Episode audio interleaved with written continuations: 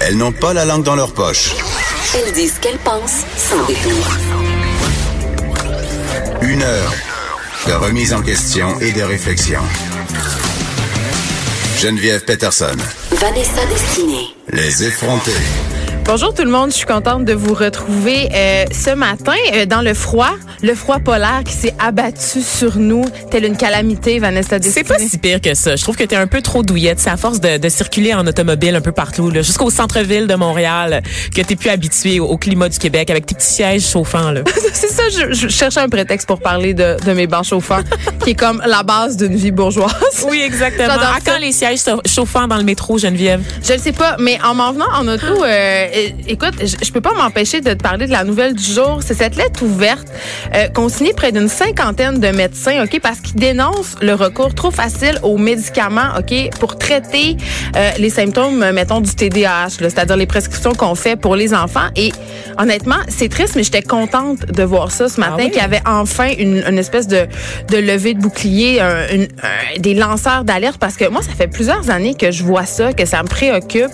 Euh, Il y a beaucoup d'enfants qui sont TDAH autour de moi, euh, c'est-à-dire euh, dans les enfants de mes amis, des enfants dans ma famille. Et je trouve qu'on a la prescription très, très, très, très, très facile. Puis c'est un drôle de hasard parce que pas plus tard que la semaine passée, Vanessa, sur mon fil Facebook, il y avait une mère euh, qui une mère que je connais pas, là, je le précise, euh, qui est allée d'un long statut pour dire qu'elle avait consulté euh, un médecin euh, avec son fils. Cette mère-là n'a pas de médecin de famille, donc elle se rend dans une clinique sans rendez-vous parce que son fils présente des symptômes un peu inquiétants, c'est-à-dire il est agité.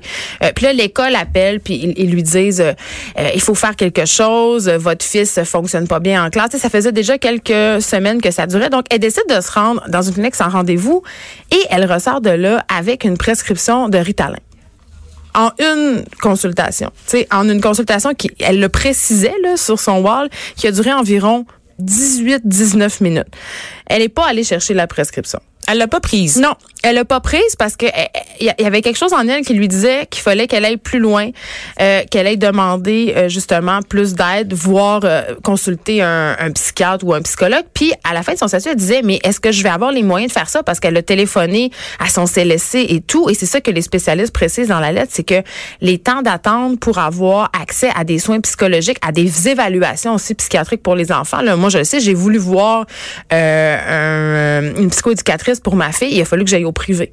Ah oui, hein? Parce que les temps d'attente, euh, j'en ai déjà parlé, tu sais, ma fille, elle souffre d'anxiété et les temps d'attente étaient absolument astronomiques et je ne pouvais pas, à mon sens, me permettre d'attendre parce que je pouvais pas la laisser comme ça. Tu pouvais pas te permettre d'attendre, mais tu avais le privilège, donc tu avais les moyens de passer à côté, donc dans ce système de deux vitesses, parce qu'on sait, il y a un manque criant de ressources au niveau du public, ce qui fait des délais d'attente interminables. Et il y a aussi le fait que souvent les gens n'ont pas de protection. Il y a certains services, comme les services de psychologues, qui sont pas couverts euh, La par les régimes d'assurance privée, donc ça Exact. fait des coûts astronomiques pour une famille, par exemple.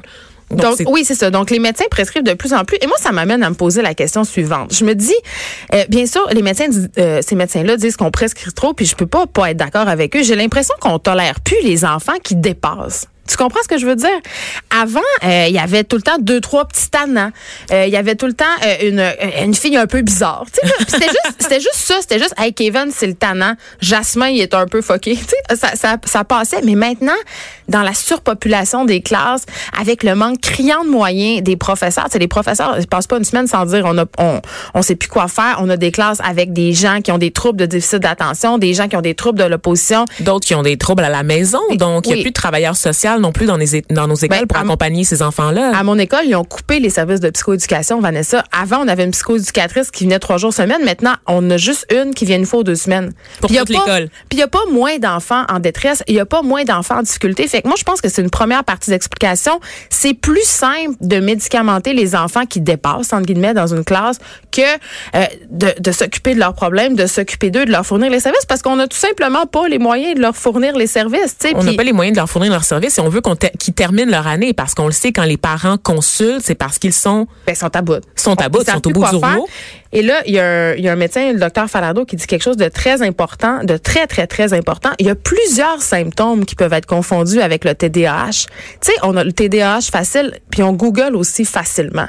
Tu sais, si tu googles euh, euh, enfant qui s'oppose, enfant agité, tu sais, c'est pas long que, ça- que ça te donne. Il y a TDAH, il y a des parents qui, qui sont, qui vont chez le médecin, puis ils sont perçus, ils en veulent un diagnostic de TDAH parce que la chose facile à faire, entre guillemets, c'est de médicamenter. Je veux dire que c'est hors de mon contrôle. Il y a une maladie. Je peux pas, je peux pas intervenir à la maison. Il y a une maladie. Ben, en fait, on veut la solution facile, on veut la, so- la solution rapide. Puis je le comprends. Je veux dire, quand t'es à bout, quand l'école t'appelle trois fois par semaine pour te dire que ton enfant ne fonctionne pas bien, que ses notes sont en chute libre. Aussi, il y a des enfants qui sont en détresse, qui ont de l'anxiété, qui arrivent chez eux, ils pleurent, ils se sentent pas intégrés, ils sentent qu'ils vont couler leur année. C'est sûr que tu, tu sais, comme parent, puis je le comprends, je ferais la même chose. Là. Tu veux la solution rapide, tu dis, OK, ça me prend une pilule, puis après, on va adresser la situation, entre guillemets. Tu sais, après, on va aller chercher de l'aide psychologique, du support. Et là, bing, bang, boom, on prend la pilule. La pilule fonctionne. Et là, tranquillement, tu fais, bon, ben c'est ça qu'il y avait. Puis là, le désir peut-être de consulter puis d'aller voir qu'est-ce qu'il y a en dessous de ça un peu, ça me nuise. Mais, tu sais, je veux dire, il faut se poser des questions. Il faut se demander qu'est-ce qu'on fait avec les enfants qui dépassent, Vanessa, parce qu'il va toujours en avoir des enfants qui dépassent. Puis c'est pas nécessairement parce qu'ils ont des troubles, euh, qui ont un TDAH ou un trouble de l'opposition ou qui ont un, sais, on, on surdiagnostique, je trouve. On tolère plus la différence. On tolère plus la différence, mais je dois quand même amener un bémol parce que je pense que la, la diagnostication, le, le diagnostic qui se pose très jeune, c'est important. Pendant longtemps, il y avait des élèves, des enfants à problème qui étaient négligés par le système parce qu'effectivement, on les taguait comme le petit foqué, le petit tannant. C'est des enfants qui avaient des chances de réussir, milieu, qu'on faisait évidemment. juste tasser complètement du système, alors qu'il y avait des outils. À l'époque, on avait les ressources, on avait des outils pour accompagner ces enfants-là. Donc, à un moment donné, je pense qu'avec la science, je pense qu'avec euh, le fait que les, les professionnels soient plus présents dans les écoles, on a permis de sauver quelques enfants quand même et de les accompagner pour qu'ils poursuivent tout leur parcours scolaire. Donc, Et- faut pas, faut pas critiquer non plus les Mais diagnostics intéress- précoces. c'est intéressant ce que tu dis parce que une mesure qui a été largement critiquée, une mesure que voulait mettre en place euh, le gouvernement Legault, c'était d'instaurer dans les centres de la petite enfance un meilleur suivi, c'est-à-dire euh, que les éducatrices auraient à rédiger des dossiers euh, comportementaux euh, pour les enfants, justement pour euh, lever les drapeaux plus vite. Tu sais, pardonnez-moi l'anglicisme, mais c'est quand même ça pour de pouvoir dire, ben, euh, Joséanne, elle a peut-être possiblement euh, un problème, il faut la suivre, il faut un suivi, mais Le problème est le même. Ben- je veux dire, ils sont pas assez payés pour faire des examens supplémentaires à nos éducatrices en garderie. On peut-tu les laisser tranquilles? À un moment donné, c'est elles qui torchent nos enfants à la journée longue. C'est pas à elles de rédiger des rapports d'accompagnement de ces enfants-là. Là. mais quand même euh, de pouvoir euh, justement pointer les enfants qui possiblement auront besoin de plus d'accompagnement, c'est une bonne chose, mais encore faudra-t-il que le gouvernement déploie les moyens financiers pour les aider ces enfants-là parce que c'est pas en leur prescrivant des pilules qu'on va régler ce problème-là. Voilà. Et moi, de mon côté, petite nouvelle, euh, quand même, on reste euh, dans le gouvernement qui, qui a fait euh, une drôle d'action. En fait, le ministère de la Culture, de l'Agriculture plutôt du Québec a renvoyé un lanceur d'alerte qui avait dénoncé l'ingérence du privé dans la recherche là, sur les pesticides. C'est un exclusif du journaliste Thomas Gerbet qui avait suivi le dossier à l'époque. Le fonctionnaire a été congédié jeudi pour avoir fourni là, des documents confidentiels à des médias. Et il y, a, y a des collègues aussi qui ont également été suspendus. Évidemment, ces représailles-là menées de front par le ministère de l'Agriculture euh, suscitent beaucoup de questions sur la protection des lanceurs d'alerte au Québec. hein. C'est quelque chose qui revient constamment dans l'actualité. Il y a un mois de ça, c'était cette, euh, cette ancienne professeure là, dans une commission scolaire qui dénonçait le manque de ressources justement dans les salles de classe, disant qu'elle est que c'était sa passion l'éducation, mais qu'elle en était rendue à vouloir carrément quitter le milieu parce qu'elle était elle était épuisée, épuisée de voir que des générations d'enfants manquaient de ressources. Elle avait vu euh, son métier en fait, la dégradation de son métier, métier de moins en moins valorisé également. Et cette dame-là avait été suspendue par la commission scolaire après euh, que Patrick Lagacé ait rapporté son histoire dans la presse. Donc il y a quand même un gros débat en ce moment là euh, entourant les lanceurs d'alerte. Qu'est-ce qu'on fait? Est-ce qu'il y a des ressources pour les protéger? Et dans le cas de cet homme-là, euh, cet ag- agronome en fait, Louis Robert, c'est une sommité dans le domaine de l'agriculture. Il y a 32 ans d'expérience au MAPAC, au ministère. Et euh, quand cette histoire est sortie, le gouvernement a lancé une vaste enquête dans ses rangs pour trouver le fonctionnaire à l'origine de la fuite. Donc déjà là, c'est assez intense de convoquer. Ça rappelle un peu WikiLeaks, non? Ah oui, oui, c'est vraiment. On est dans la, une dans même science-fiction, là. On parle d'une traque vraiment, Mm-hmm. Geneviève, de convoquer des fonctionnaires dans le bureau puis de les faire parler. Il manque juste la, la grosse lumière blafard dans la face puis les deux enquêteurs là, assis Avec sur des la table. noires. Évidemment.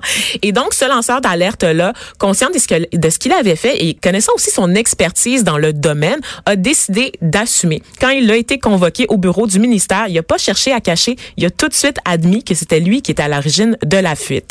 Et donc, il a été relevé de ses fonctions avec salaire. Il a fait l'objet d'une enquête administrative pendant plusieurs semaines et ça s'est conclu justement à la mi-janvier euh, durant une rencontre où il a fait part euh, de son absence de regret parce que lui était convaincu d'avoir fait la bonne chose pour alerter euh, la population sur cette situation-là. Mais en même temps, il a perdu son travail parce qu'il a trahi le. Tu sais, ça se juridiquement quand même là, pour une compagnie d'avoir mis dehors un, un employé. Ben, Il s'agit du gouvernement oui, quand non, même. je, sais, mais dans le sens pour un employeur, tu sais, quand tu travailles pour un employeur, de- tu signes quand même des ententes de confidentialité. Tu dois pas partager de l'information qui peuvent mettre en Mais pour péril. qui? Ceci, est-ce que, est-ce que Mais pour qui travaille le fonctionnaire? Est-ce qu'il travaille pour le gouvernement ou est-ce qu'il travaille pour la population? Ben, c'est ça la question. Geneviève, tu sais. Et dans son cas, bon, c'est ça, le verdict est tombé le 24 janvier. Il a été congédié et ça a été personnellement autorisé par le ministre de l'Agriculture, André Lamontagne. C'est lui qui a signé le renvoi. C'est assez intense que le ministre en personne intervienne dans un dossier de congédiement d'un fonctionnaire. C'est un peu trop de paliers quand même de gouvernement. Là. Et là, rappelle-nous un peu qu'est-ce qui dénonçait cette personne-là, l'utilisation des pesticides, parce qu'on a vu, il y a des choses assez inquiétantes qui circulent depuis quelques temps. Je sais pas si tu as vu passer euh, cette vidéo où euh, c'est une vidéo français en fait où on, on teste des personnalités connues et aussi des, euh, des citoyens sur les les glyphotesteurs, c'est-à-dire le taux de pesticides qu'on a dans le sang et c'est absolument incroyable les résultats. Gens ont des taux de pesticides très très élevés et la personne qui en a le moins, c'est une personne qui mange vegan. Ah tu oui? l'as-tu vu circuler cette vidéo Non, je l'ai pas vu. C'est quand même assez inquiétant. Fait qu'on est dans la même, dans les mêmes affaires. là. Absolument, mais ce qu'on dénonçait ici, c'était l'ingérence du privé Ben dans oui. les études, dans la recherche sur les pesticides, effectivement. Donc, des chercheurs qui avaient démissionné, euh, les- l'ingérence du privé dans les études, comme je le disais, mais aussi des tentatives de dissimuler les résultats problématiques de l'usage des pesticides auprès de la population. Le MAPAC avait à l'époque promis d'agir. C'était un peu retrouvé sur la sellette de savoir qu'il y avait une espèce de mafia des pesticides Ben. au Québec. Euh, il, y a, il y a eu des rapports vraiment accablants. Donc, euh, on, on comprenait en fait que les intérêts publics étaient littéralement gérés par le privé. Et cet homme-là sachant que c'était son devoir de servir la population. En fait, moi, je me porte carrément à la, tu vois j'ai un billet assez évident. Je me porte carrément à la défense de cet homme-là, a choisi d'intervenir pour alerter la population, voyant que le ministère tardait à agir. Mais c'est une façon de faire qui date pas d'hier. Tu sais, ça me fait beaucoup penser à l'histoire du lobby du sucre, par exemple, tu sais, euh, qui, qui a carrément euh, euh, intervenu au- auprès du gouvernement américain dans les années 70 pour que le sucre soit au centre de toute la, la stratégie alimentaire, puis pour que aussi la population se tourne vers le gras, c'est-à-dire le gras. On dirait que ça, ça date pas d'hier cette façon-là. Ben oui, Coca-Cola aussi, tu sais, on sait là, que Coca-Cola a subventionné des études pour montrer Ben, que ça, c'est ces boissons étaient très santé. Euh, il a là. Oui, puis tu sais, on parle souvent du géant Monsanto en ce qui a Oui. trait aux pesticides. Là, c'est, je pense, c'est le plus connu. Euh, tu sais, le géant Monsanto qui fournit les pesticides et les graines pour faire pousser les trucs dans les champs et qui fournissent aussi des médicaments pour les cancers dont ils sont responsables. Ils sont les fabricants. Ils sont aussi un- une pharmaceutique. Tu sais, à un moment donné, tout est dans tout. Là, c'est, c'est juste rendu. En tout cas, moi, j'ai l'impression que c'est un grand complot, mais il faudrait pas trop sombrer là-dedans, sinon on va appeler Master Bugarici. En attendant, euh, l'agronome Louis Robert, lui, il a pas fait de commentaires là, en ce moment là, sur sa situation, mais il compte quand même faire appel et contester son congédiement. Les partis d'opposition ont réagi de leur côté. Le Parti québécois et Québec solidaire demandent au ministère de l'Agriculture de le réintégrer dans ses fonctions, tout simplement. Et de son côté, le Parti libéral du Québec, qui était au pouvoir lorsque la chasse aux lanceurs d'alerte a été lancée, réclame que le ministre, lui, donne des explications et fasse. L'actuel ministre, hein, on se rappelle que c'est la CAQ qui est au pouvoir, que ce soit le ministre euh, qui fasse la lumière sur toute cette histoire, alors que la chasse avait été lancée sous les libéraux. Écoutez, on va, Ben? suivre, on va suivre ce dossier. Ben ouais. Les effrontés. De 9 à 10.